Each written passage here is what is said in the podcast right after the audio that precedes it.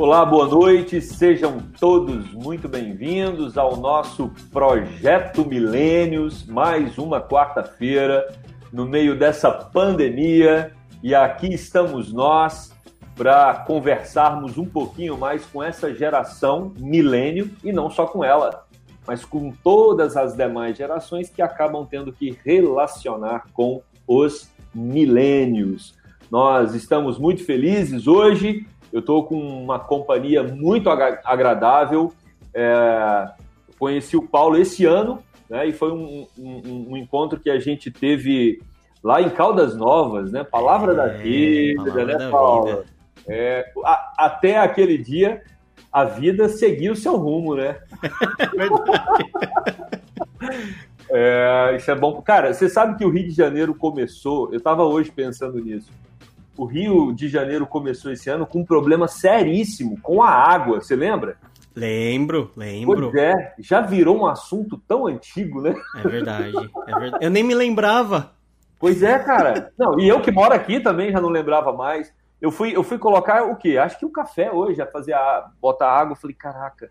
E o ano hoje, come, o ano, o ano começou com a água com problema e já, uhum. já, já se tornou uma coisa obsoleta. Mas então, nós estamos aqui, o pessoal está chegando, sejam todos muito bem-vindos.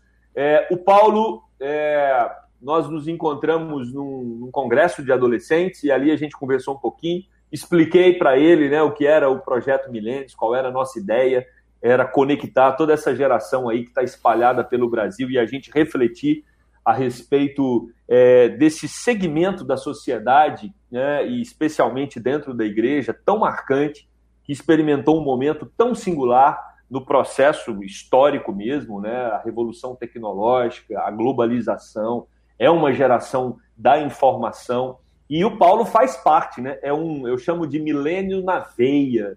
É, o Paulo é um milênio, um milênio na veia e, e eu o chamei para estar aqui com a gente hoje e ele é um exegeta, um estudioso da Bíblia, né? Gosta dos originais e aí eu comecei a seguir o Paulo, né, ver é, os canais dele a, no Facebook, no, no, YouTube, e descobrir que é um, um jovem né, apaixonado, um milênio apaixonado pelo estudo das escrituras, e, e, e, não só um estudo indireto, mas um estudo direto, né? Isso me chamou mais a atenção ainda, e eu fiquei muito feliz de, de vê-lo, e depois, é, é, através de uma rede de relacionamentos, eu só ouvi gente falando bem do Paulo, dizendo uh, que. Ainda, ainda, bem, hein? Ainda Ô, bem. Paulo, você tá bem na porta, hein? Você tá bem na porta. Permanece firme, cara. Amém. É... e até os jovens aqui da igreja, Paulo, alguns já te conheciam. E aí eles falavam, pô, pastor, o Paulo é, o Paulo é bom, hein? falei, ó, oh, que legal, cara. Então, assim, Paulo, seja muito bem-vindo. Eu sei que tem algumas coisas muito interessantes na sua história de vida, principalmente a história recente aí, depois é, você é casado, tem três filhos, foi do mercado financeiro, foi para Edimburgo fazer mestrado, tem um outro. Fala um pouquinho aí, Paulo, da sua história para a gente conhecer melhor, mas antes de mais nada, seja muito bem-vindo. É um prazer muito grande ter você aqui com a gente no projeto Milênios. Opa, muito obrigado, Alexandre, pelo seu convite. Foi também uma grata surpresa poder te conhecer esse ano lá no Reupa, em Caldas Novas, no meio daquele mundaréu de adolescente, na é verdade. E Deus, Deus é soberano naquilo que ele faz e ele vai conectando as pessoas. E eu tenho você já como um amigo, um prazer enorme pra, é, de estar aqui. Um abraço especial a todos os que estão nos acompanhando, especialmente a todos os jovens aí da Igreja Presbiteriana da Gávea. Bom, eu sou, assim, dizem que o meu rosto denuncia que eu sou jovem, né? Eu sou jovem, mas ainda nem, assim, nem tanto, assim, eu tenho 36 anos. Sou descendente de coreanos, sou segunda geração de coreanos aqui no Brasil, ou seja, sou brasileiro nato, embora olho puxado. Então, a, a minha, a minha, o meu background é mais oriental, mas eu sempre tive esse, essa dupla inserção tanto no contexto brasileiro quanto no contexto de igreja coreana. Passei 30 anos da minha vida, 30, vai, 32, 34 anos da minha vida dentro do contexto de igreja coreana, presbiteriana, né, no, na parte final. Uh, e depois eu uh, fui estudar lá em Edimburgo. Antes, né, só para retomar um pouquinho, eu sou casado, tenho três filhos, né? 36 anos com três filhos já tá bom, né? Então já já fiz alguma coisa aí útil aí no mundo. E eu sou formado em Relações Internacionais pela PUC de São Paulo. Durante 10 anos eu trabalhei é, em diversas áreas, mas principalmente no mercado financeiro como bancário em alguns grandes bancos aqui do Brasil. Mas sempre tive dentro de mim uma vocação voltada para o ministério da palavra, né? Eu sempre, sempre quis ser pastor, né? Pregador da palavra, mas uh, não era o momento naquela circunstância mais jovem de eu entrar no seminário e, enfim, entrar no ministério de cabeça. Depois de algum tempo, né, Deus foi abrindo as portas, eu fiz uh, toda a graduação e especialização e mais ou menos em 2007 eu entrei no Seminário Teológico Servo de Cristo para fazer o mestrado em divindade, me formei e nessa, nessa época eu já tinha dois filhos e abriu-se uma, uma possibilidade de eu ir fazer um mestrado em Bíblia, né, em estudos bíblicos na Universidade de Edimburgo. Então eu fui com mala e cuia, uma esposa e dois filhos para lá, ficamos dois anos e ao voltar uh, eu voltei já como professor do Seminário Servo de Cristo, já voltei dentro do contexto da nossa Igreja Presbiteriana do Brasil. Uh, e depois de, de, uma jornada curta aqui na nossa igreja, agora eu sou candidato ao Sagrado Ministério aqui da Igreja Presbiteriana de Cuiabá, onde eu estou morando há quase dois anos. Que legal. Você é de São Paulo, né? Sou de São Paulo, sou de São ah, Paulo. Ah, que bacana. Você está na primeira de Cuiabá? É, na Central. Pô, na Central. Eu tive grandes amigos da Central na minha época de seminário. O Basílio. Ah, legal. Não Basílio, conheço. Basílio está na África. É hum. É missionário. E o Francisco de Assis também, há muito tempo atrás. Isso uhum. aí foi em 90. 90 e lá vai, né? Pedrinhas? Há muito tempo atrás. você estava nascendo, você estava nascendo.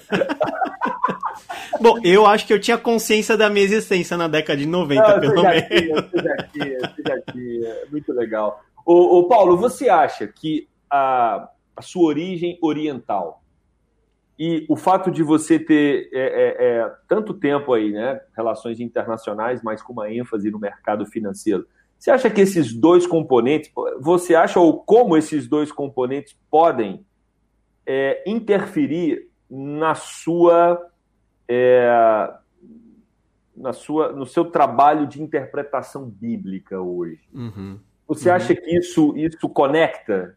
E se conecta, onde conecta? Eu acho que esse é um, esse é um ponto fundamental da minha história, né? Uh, como eu sempre tive esse chamado e essa vontade de ser pastor, eu queria já entrar no seminário logo depois do terceiro colegial. E eu fiquei particularmente muito frustrado em não poder ter feito isso circunstâncias familiares, né, circunstâncias uhum. pessoais me impediram de fazer isso, mas eu não fiquei parado, né? Eu fui fazer a minha segunda grande opção, que era relações uhum. internacionais, e eu acho que a, o grande benefício de eu ter dado essa volta, né? Não é, na verdade, não é uma volta ao olhar dos planos do Senhor, mas para mim era dar voltas, né, para uhum. chegar num lugar que eu queria chegar ajudou, em primeiro lugar, na questão da maturação da minha vida, uhum. da minha cabeça, dos meus, das minhas emoções, dos meus sentimentos, uhum. porque uh, eu era, eu ainda sou, mas eu era uma pessoa muito tímida, né, muito retraída, uhum. e ter contato com uma, um, um contexto que é muito agressivo, que é o mercado financeiro, não é que me tornou agressivo, mas me fez uh, desenvolver a questão do relacionamento pessoal, da comunicação, porque uma informação errada que eu desse poderia dar um prejuízo de milhões para o banco, então você tem que ser muito preciso, uhum. você tem que ser muito, é, muito habilidoso na fala, no convencimento. E trabalhando dentro desse ambiente tão dinâmico e tão agressivo durante 10 anos, eu fui transformado né? Fui transformado. Ah, certas reticências que eu tinha em termos de personalidade foram sendo moldadas meio que à força. Foi muito doloroso. né? Uhum. É, psicologicamente, é, emocionalmente, ter esse tipo de inserção num ambiente que era totalmente hostil à minha própria pessoa. Mas por que, uhum. que isso é importante na, na, no estudo da Bíblia e mais para frente na questão da hermenêutica?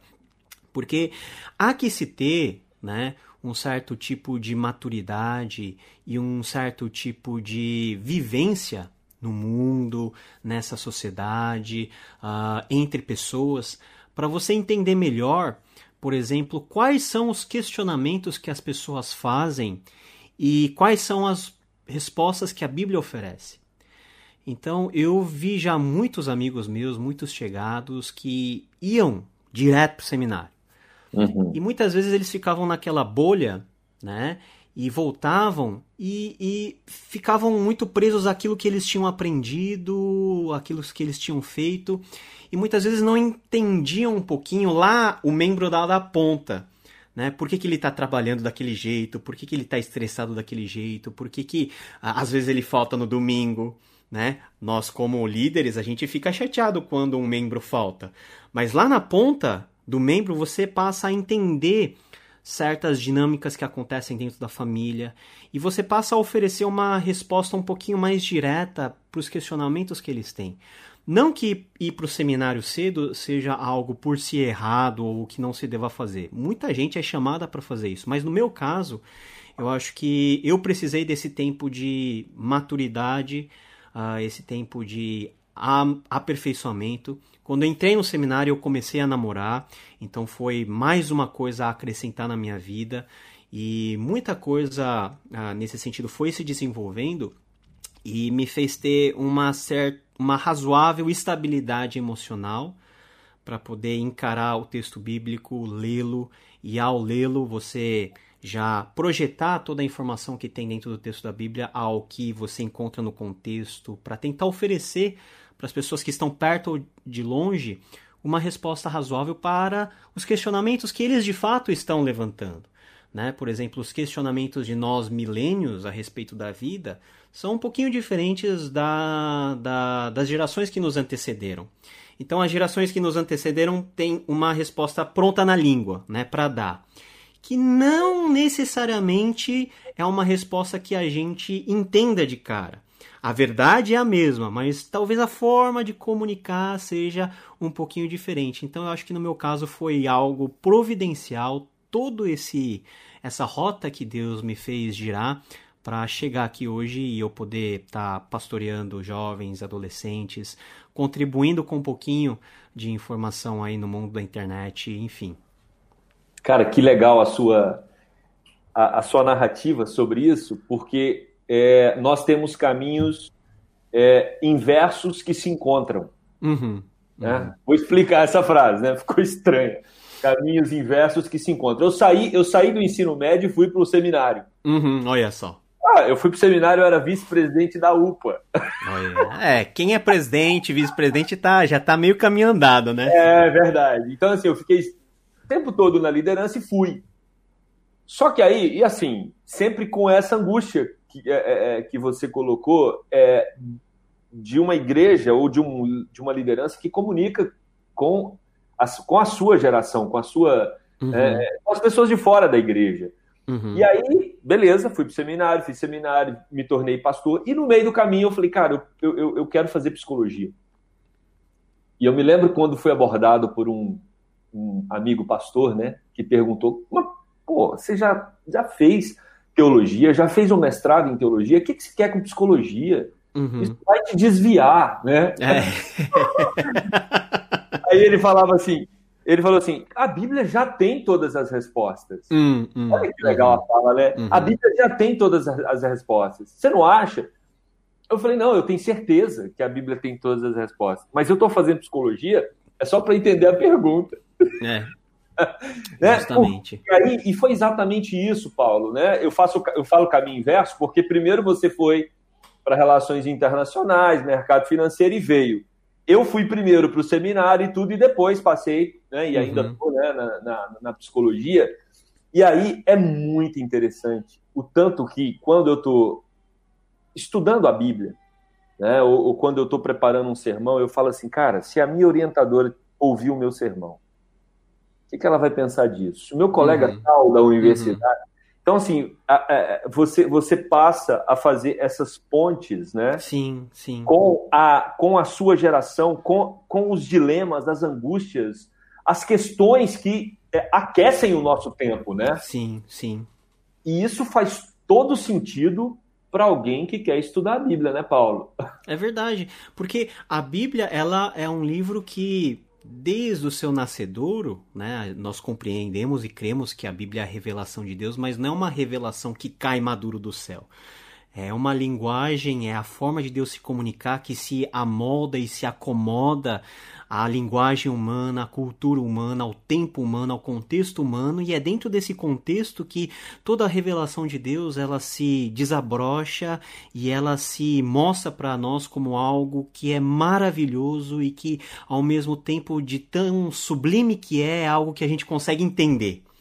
Isso foi no contexto antigo, né? Quando Deus primariamente inspirou seus autores a falar com os receptores primários. Uhum. Mas nós também somos receptores dessa mesma mensagem. Então você compreender qual que é o conceito de lá, de dois, três mil anos atrás, e ver o que, que mudou. Quais são as perguntas que o nosso tempo faz ao texto, ao mesmo texto bíblico, e como nós podemos interpretar esse texto, mantendo a verdade, mantendo a sua essência, mantendo os pontos cardeais da fé, mas tendo um pouquinho de sagacidade na forma de comunicar, eu acho que isso é, é, é uma demanda, uma necessidade dos nossos tempos é uma necessidade que se mostra visível na quantidade de informações que nós temos disponível na internet, em todo lugar.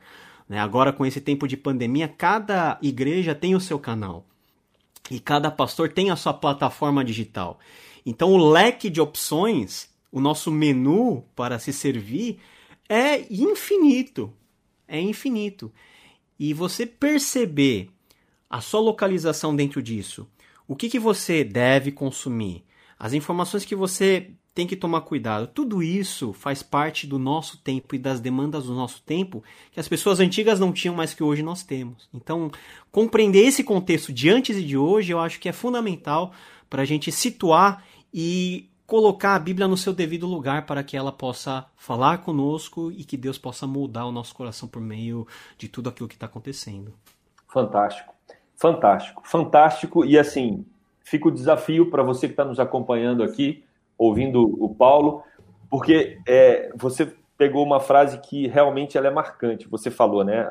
Algo que é marcante. As gerações passadas, é, elas é, responderam os dilemas do seu tempo Sim. e fizeram isso muito bem.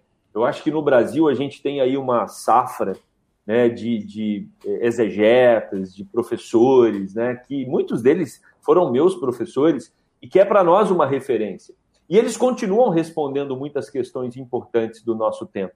Mas certamente existem elementos é, que estão dentro das novas gerações que são as pessoas que estão inseridas nesta uhum. geração que precisam é, é, ter a sensibilidade para. às vezes não é nem o que responder, porque a resposta, a Bíblia está ali. O, mas é o como responder. É verdade, é, é verdade. É, como você vai tornar isso acessível a um processo cognitivo de uma geração que foi é, amplamente transformada e impactada por elementos externos, né? É uma, é uma geração totalmente diferente daquilo que era, por exemplo, a geração dos meus pais, né? Mas totalmente aí, diferente. Eu tenho uma pergunta e, e, a geração dos meus filhos é totalmente diferente da que foi a minha. Não, já foi, já foi. Nós já somos os tiozinhos, né? Da, da, dos, que dos isso, agora você me deixou deprimido. Não, mas é, a ideia é essa, entendeu? Se não deprime, não. não, não, não é a depressão que, que, que lota os consultórios psicológicos. Maldade, que maldade. Depois a gente edita essa parte. Uh, o, o Paulo, só que tem um dado curioso. Ao mesmo tempo, a geração milênio ela, ela está é, amplamente conectada com esses é, é, com esses professores né, é, que, que já estão aí na casa dos 60. Uhum. E, esses, esses exegetas, né, esses estudiosos da Bíblia, eles arrastam, alguns deles arrastam a juventude. É verdade. É, é como que você entende isso? Você acha que é, uma, é um vácuo, é uma carência, carência de mais pessoas assim é, é, com densidade teológica? O que, que você me responde sobre isso? Eu, eu acho que também é uma parte de carência. E, por exemplo, nós temos grandes nomes, inclusive no nosso meio presbiteriano, né? reverendo Augusto Nicodemos, Hernandes Dias Lopes, cada um com seu perfil uh, uhum. diferenciado, mas pessoas que todos param para escutar. Uhum. E, e, e, eles têm muito mérito nisso, porque eles têm informação, a forma de comunicar é uma forma clara, uma forma profunda. E a internet, ela dá pódio, ela dá lugar para que essas pessoas possam falar e todos possam ouvir.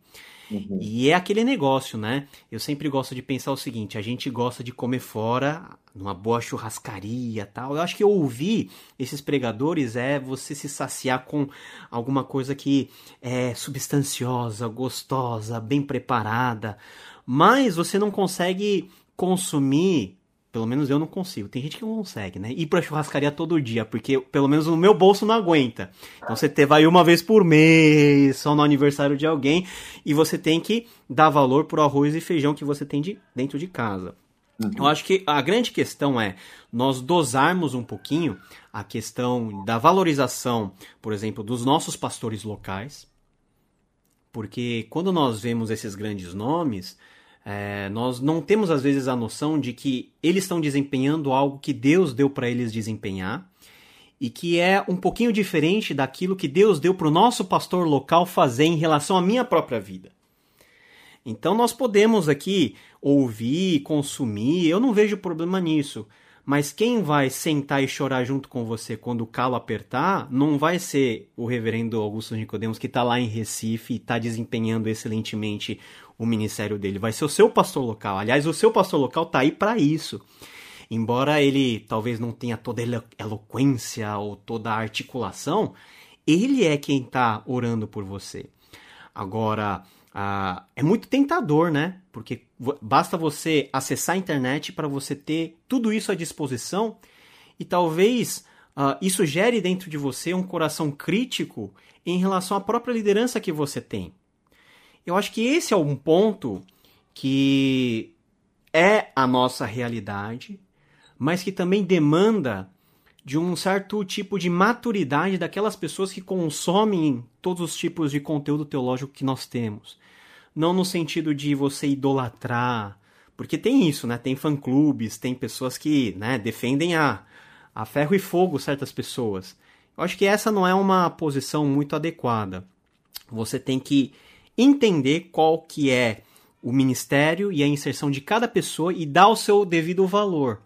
Priorizando, na minha opinião, você tem que priorizar o pastor que está perto de você. Mas nada te impede de você ouvir grandes nomes e os grandes nomes estão aí para serem ouvidos. Até para que você, recebendo essa informação, possa amar ainda mais o seu pastor que está na realidade local, enfrentando um pepino, enfrentando uma batata quente, que olha, né? Só quem é pastor sabe. Sabe.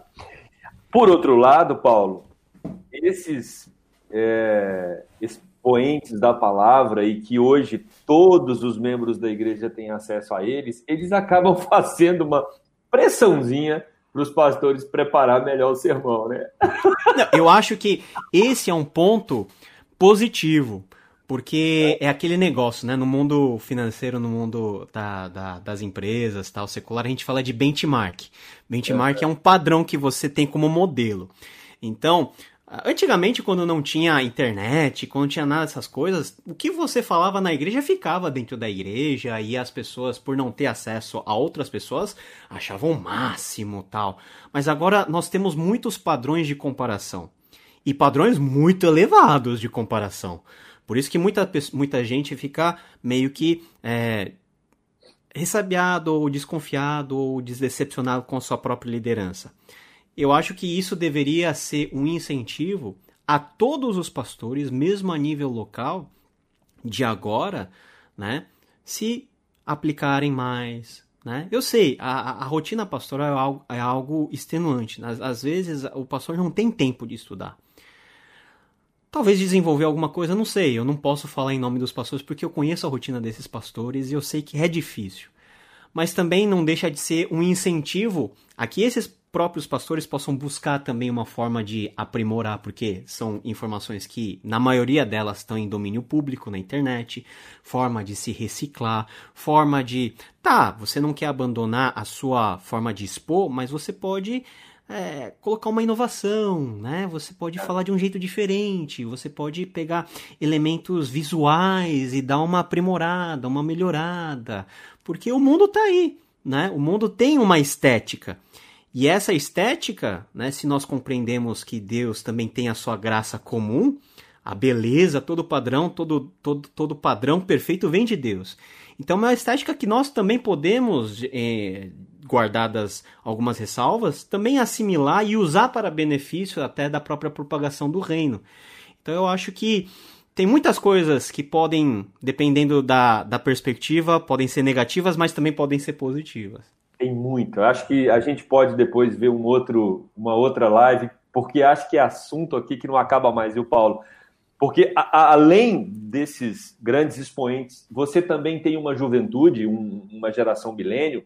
É claro que talvez não a sua totalidade, mas muitos desses jovens estão gostando de estudar teologia. É verdade. É verdade. Então, não, então, a pressão não vem só dos grandes expoentes. Você tem hoje vários membros na igreja, né, jovens e não, são, não, não só os jovens, né, você também tem adultos, é, é muito interessados em, em, em, ter boas teologias, em, em, fazer um estudo denso da Bíblia.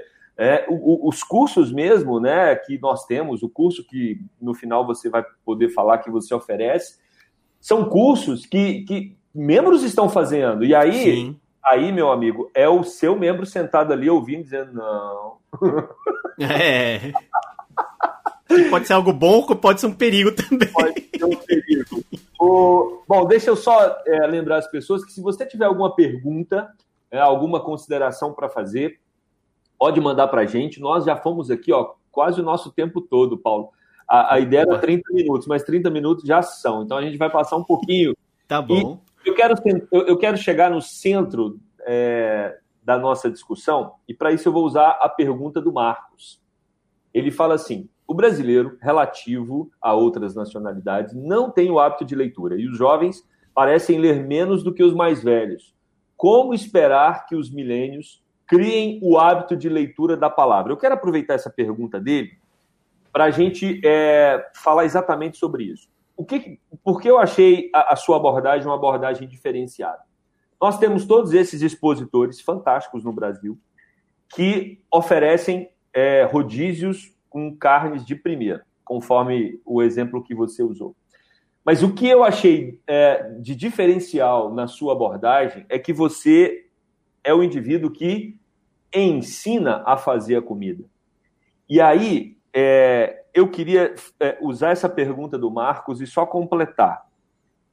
Qual a diferença entre consumir tudo isso que tem nas plataformas virtuais dos grandes expositores para o meu estudo individual da Bíblia e como isso pode ser feito com qualidade.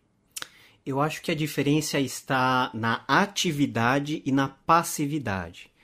Quando você senta para escutar uma pregação, você está passivo àquela situação. Você pode estar sendo edificado e eu espero que você esteja sendo edificado. Não, não coloque a pregação só para você pegar no sono mais rápido. Você está lá sendo edificado, mas é passivo. As informações estão, estão entrando.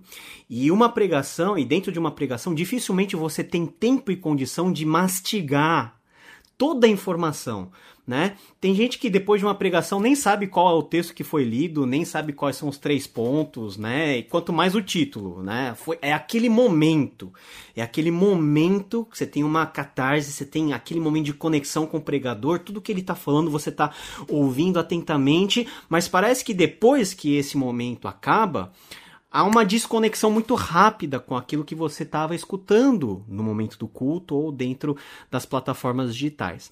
Agora, quando você se aplica a estudar, você está fazendo um esforço a mais do que simplesmente ouvir. Você está lendo, você está escrevendo, você está pesquisando. E você, Alexandre, sabe melhor do que ninguém que a melhor forma de você aprender é ensinar.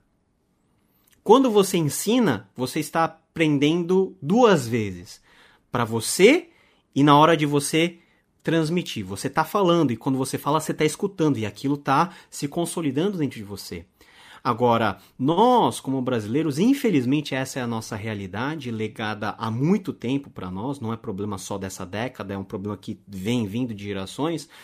A nossa forma de ser educado não foi uma forma adequada ao longo do tempo. Então nós somos muito pragmáticos. Você vê, as, a, a, os jovens hoje estudam para quê? É para passar no vestibular. E para passar no vestibular, você não precisa ter grandes, é, grandes questionamentos filosóficos ou grandes aprofundamentos. Você é só você decorar os pontos. Não precisa nem mais ler livro. O resumo já resolve a sua ideia. Agora, quando nós encaramos a palavra de Deus, nós não podemos fazer isso porque é, faz com que a gente viva uma vida muito superficial. A gente fica só nos pontos, só nos resumos, só na, nas opiniões de outras pessoas e a gente abre mão daquele momento em que eu estou sentado sozinho na frente da minha Bíblia lendo ela e Deus falando direto com você, sem intermédio de outra pessoa, ainda que a outra pessoa seja um grande nome. Mas é insubstituível você ler a palavra de Deus e você sentir que o Espírito Santo está falando com você, respondendo a uma determinada situação que está acontecendo pontualmente naquele momento. E a leitura, terminando essa parte, a leitura não é um dom dado pelo Espírito, pelo menos não está nas listas que Paulo deu. Quem dera fosse, mas a leitura não é um dom, é uma habilidade que se aprende. E se aprende, não tem idade para começar a aprender. Né? Eu, quando era criança, eu tinha muita dificuldade de ler. Eu meio que aprendi a ler na marra, né? aprendendo a ler romances pequenos, coisas que os meus pais liam tal. Eu, eu, eu comecei a, a me habituar a ler. Talvez o nosso maior problema, Alexandre, não seja que as pessoas não estão lendo e não estão entendendo só a Bíblia. As pessoas não estão lendo no geral. E como as pessoas não estão habituadas a ler jornal, a ler clássicos, a ler livros, vai pegar a Bíblia e naquelas versões mais antigas, Arquiara, que você lê dez palavras e não entende nove, aí é um desestímulo para a pessoa. E eu louvo a Deus porque muito disso foi melhorado ao longo dessa década, pelo menos que a gente teve. Versões contemporâneas, formas de você ler, conteúdo na internet que vem te ajudar e vem acrescentar você a você ter instrumentos assim básicos para você fazer um estudo bíblico, um estudo indutivo, você compreender os gêneros literários. Então, eu acho que nós temos mais coisas pró do que contra nessa massificação e nessa democratização de informação teológica que nós temos a, nós tivemos nesses últimos anos. Basta que o leitor, você que está nos assistindo, você que tem interesse em consumir nessa, é, esses tipos de material, não seja apenas um ator passivo. Você não está. Quando é, é, é, impressionante, né? Às, às, vezes as pessoas consomem material teológico uh, como se estivessem consumindo Netflix, filmes, seriados, né? A, a série que o Reverendo X está pregando é tipo uma série na Netflix. Você tem só um contato visual, mental naquele momento. Não, aquilo está falando para sua vida. E quando nós não entendemos que a Bíblia fala a nós hoje, a Bíblia ainda fala porque a palavra de Deus viva e eficaz, nós não teremos nem interesse em nos aprofundarmos dessa palavra de Deus e nem tampouco é, algum tipo de outras paixões que nos movem né, a cavucar aquilo que a palavra de Deus tem a nos oferecer. Então vai muito no que você entende que é a palavra de Deus, na importância que você dá, todo o background que você teve em termos de educação, coisas que dá para reverter. Se você hoje não sabe ler, cara, isso daí dá para mudar.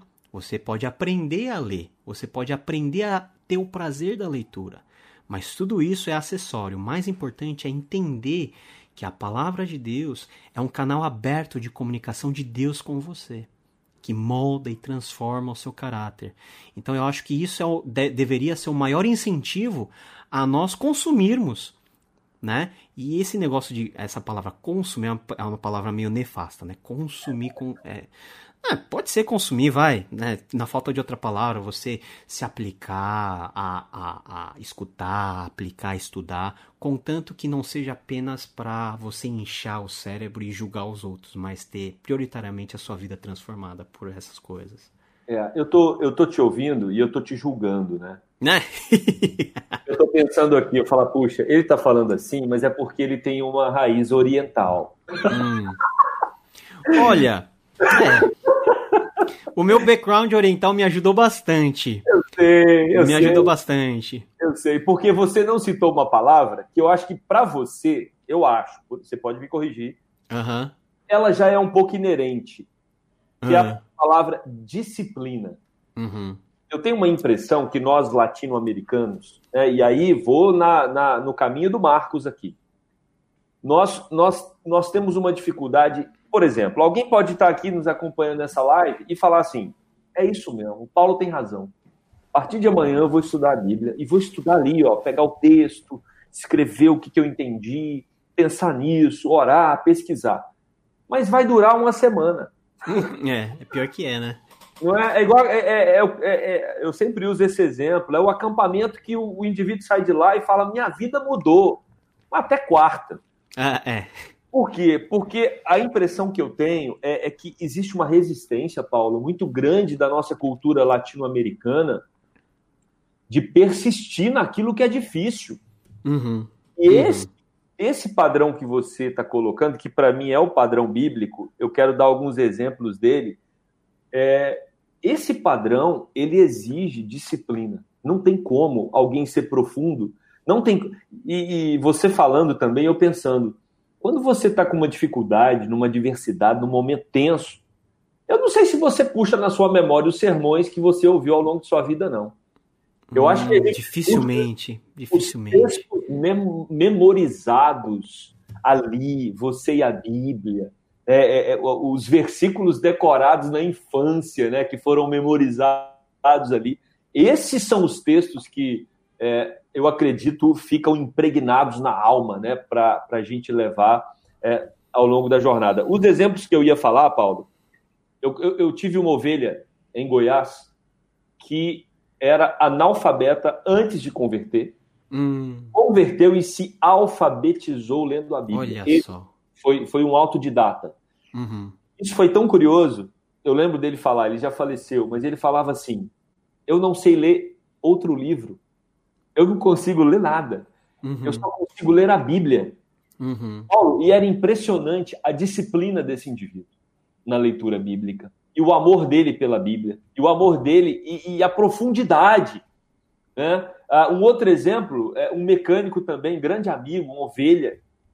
Toda, to, toda aula de escola dominical, ele levantava e ele era assertivo nos textos. Sabe assim, aquele cara que você fala, não, ele estudou o texto durante a uhum, semana. Uhum, uhum. Sabe? Ele faz aquela leitura. Né? E um terceiro exemplo, que foi a, a, eu não sei qual país que o cara era da antiga União Soviética, teve aqui na Gávea, e era proibido a leitura bíblica no, no país dele, e agora liberaram. E um jovem perguntou para ele, Serguei o nome dele, né? É, é, quais os livros assim que influenciam a teologia de vocês lá? Eu não sei se era Estônia, não me lembro o país. Se alguém se lembrar, pode falar aqui. Aí ele falou assim: a gente não, não tem livro nenhum para influenciar a gente. O que a gente mais quis da vida toda uhum. foi a uhum. Bíblia. Foi a Bíblia. Uhum. Uhum.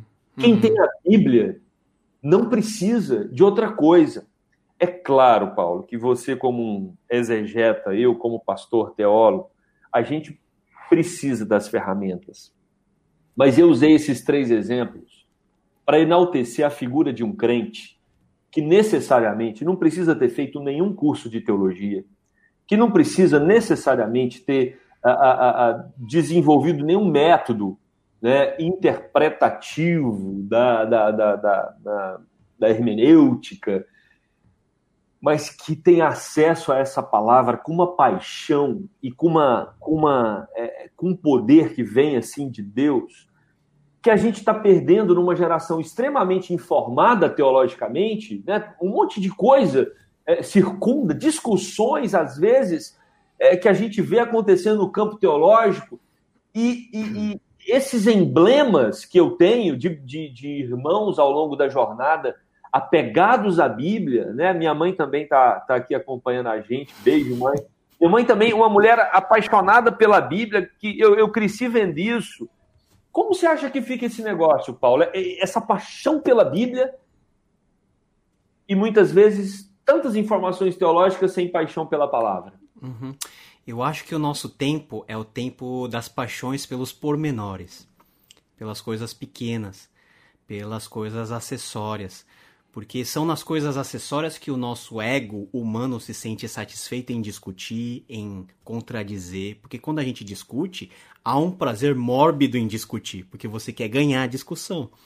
E é aquele negócio que você discute por discutir porque você sente prazer em discutir.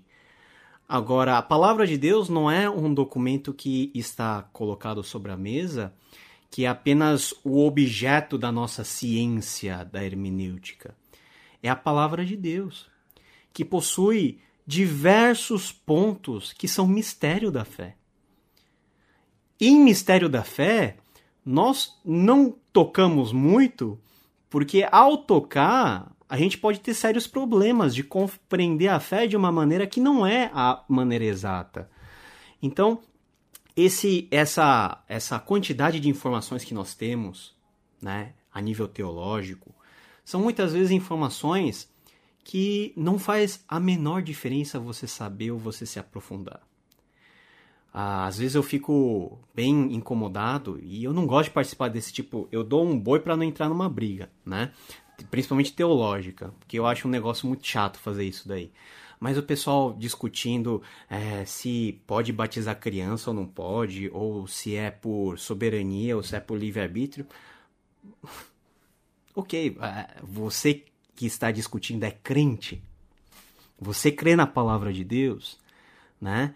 Se isso não está bem resolvido, você pode discutir o sexo dos anjos que isso não vai ter nenhum tipo de valor. É aquilo que o apóstolo Paulo comentou com seu discípulo amado Timóteo. Evita essas coisas porque são coisas que não edificam. E a gente, e nós somos uma geração que, por ter muita coisa à disposição, às vezes perde o senso daquilo que realmente importa. E, e eu gostaria de falar assim, de maneira bem franca o lugar aonde você vai aprender aquilo que realmente importa é na igreja local. Porque no seminário a gente aprende tudo. E a gente gosta do seminário porque o seminário é o lugar das discussões acaloradas, quentes, né? Quem não é o aluno que vai lá com uma pergunta capciosa só para humilhar o professor? Mas é na igreja, na vivência da igreja, no chão da fábrica, ah, que você sabe aquilo que realmente salva. Quando você tem uma irmã doente por causa da Covid, não conseguindo respirar, você não vai lá falar sobre os cinco pontos da salvação ah, do calvinismo, você não vai falar sobre ah, se ela foi ou não é, batizada por aspersão e imersão, isso tanto faz, isso já foi para o espaço há muito tempo. A grande questão é: você está preparada para ter o um encontro com o Senhor hoje, se o Senhor te chamar? E aonde você aprende isso é na igreja. É por isso que eu tenho um temor muito grande de que tudo isso que nós temos visualmente bonito, né? Eu gosto de coisa visualmente bonita. Eu, eu comprei lá no, lá no mercado chinês essas luzes azuis, né? Ah, esses negócios assim, para deixar o vídeo mais bonito. Mas isso não importa em nada. Obrigado, Paulo. Obrigado. o importante é o conteúdo, é o coração, é a sua devoção diante de Deus. E se não tiver isso, você pode enfeitar com. Você pode se vestir de árvore de Natal que não vai ter nenhuma, nenhum valor contra a sensualidade, contra nada. Então eu fico muito temeroso de que esse consumo excessivo e essa variedade tão abundante esteja matando o seu amor pela igreja local. Isso, e se isso estiver acontecendo, aí sim é hora de tirar o plug da internet, desconectar um pouquinho, chamar o seu pastor para tomar aquele cafezinho, abrir o seu coração, porque alguma coisa não está indo bem na sua vida. A internet está mais matando você do que te edificando. Maravilha, excelente colocação. E a, o país é a Ucrânia, tá? O Sergei era Ucrânia, ucraniano. Ucrânia. Muito obrigado, Marcos, pela pela ajuda. É, Paulo, fantástico, fantástico. É, nós já estamos caminhando para o final e eu só queria colocar aqui também que esses exemplos que eu usei são pessoas que viveram numa outra geração e não tinham acesso à informação. Ou seja, cai sobre nós uma responsabilidade ainda muito maior. Uhum. Nós somos uma geração que lê muito mais, nós somos uma geração que hoje você tem, né, você compra é, é, é, Bíblias, você falou aí de algumas Bíblias, né, no, versões, mas você tem é, Olive Tree e tantas outras. É, que, né, você coisa vai, de graça. Graça. Né, e isso só te faz é, ser mais responsável pelo estudo profundo da palavra. Mas os exemplos foram colocados para mostrar o amor das pessoas pela palavra. E meu medo e você explicou isso de uma maneira muito é, é, cuidadosa e, e, amorosa, é a gente começar a gostar de teologia mais do que da Bíblia, né? mais do que da, da, daquela que é a fonte da, da teologia. Se eu tenho aquela que jorra, né? e aí sim eu posso usar a teologia a serviço da minha compreensão bíblica. Uhum. Né? Eu, eu, a gente até há pouco tempo uma discussão, né? Toma ceia, não toma ceia pela internet. É. A pergunta é. é outra. A pergunta é quanto a ceia me faz falta? O quanto está doendo? É. Né? Quanto está doendo mesmo? Tá, né? Você você consegue entender a profundidade desse sacramento e ele machuca a sua alma por não poder estar tá sendo exercido nesse tempo de pandemia? Ou, ou a diversão da discussão teológica é mais interessante do que a falta é, é, é, da ceia, né? E a falta da, da, da, comunhão que, que a ceia tão bem representa. Eu acho que é, uhum. exatamente isso que você, você acabou de falar. Perfeito. Né, Paulo? É, só para a gente caminhar para o final, Paulo, é, de que forma eu posso desenvolver um estudo bíblico não sendo teólogo? Eu sento na minha cadeira, abro a minha Bíblia, qual a dica que você daria? Eu acho que tudo começa com uma rotina diária de leitura da palavra de Deus. Uhum. Esse é o básico e eu gostaria de permanecer aqui. Mas todo dia, né, se você puder, separe um tempo para ler e para ter encontro com a palavra de Deus. Eu estou fazendo uma série de, de, de, pequenas devocionais lá na, no Instagram da nossa UMP, de propor que os nossos jovens leiam um capítulo por dia. Um capítulo por dia. Aí você fala assim: ah, mas um capítulo por dia é muito pouco. Eu acho pouco, pessoalmente. Mas é melhor um capítulo lido do que nenhum lido. E é melhor naquele capítulo você ler com cuidado e Deus falar com você e você tirar uma aplicação que você possa é, praticar naquele instante, naquele momento. Então, você assimilar a leitura da palavra de Deus dentro da sua rotina é algo preciosíssimo. E quem tem dificuldade em ler, hoje já tem uma mão na roda. Quantos aplicativos que, por exemplo, a gente tem a Bíblia em áudio? Você não tem tempo de pegar o livro e ler, mas você está lá no ônibus, lá no sufoco, lá com o ouvido atento para ler a palavra de Deus. Ou quando você não puder mesmo, você tem a internet toda para te auxiliar na emergência. Agora, uma coisa é você recorrer a esses recursos na emergência, outra coisa é você assimilar essa rotina dentro de você. Você lendo a palavra de Deus com calma, lógico que vão surgir muitas dúvidas. E a melhor fonte para você sanar essas dúvidas é o seu pastor local. Pergunta para o seu pastor: Pastor, me indica um bom livro que possa me ajudar nessa questão. Em vez de você ficar enchendo a caixa do seu pastor com fake news, né, atazanando a, a vida dele, né, com coisa que, que vai que deixa ele mais aborrecido do que feliz, pergunta para ele: Ah, pastor, eu estava lendo esse versículo. Qual que é? Eu não entendi isso. Pergunta para o seu pastor. Ele tá lá para te ajudar nisso daí. Explora no bom sentido ele. Ame ele. Ame a sua igreja. Seja participante das escolas bíblicas, dos movimentos aí de grupos de estudo, né, dos movimentos online, uh, e coloque isso como parte da sua vida. Porque se você não considerar a Bíblia como parte da sua vida, a Bíblia sempre vai ser algo fora dela. E para você ter um contato diário com algo que não é seu ou não faz parte de você, é muito mais difícil.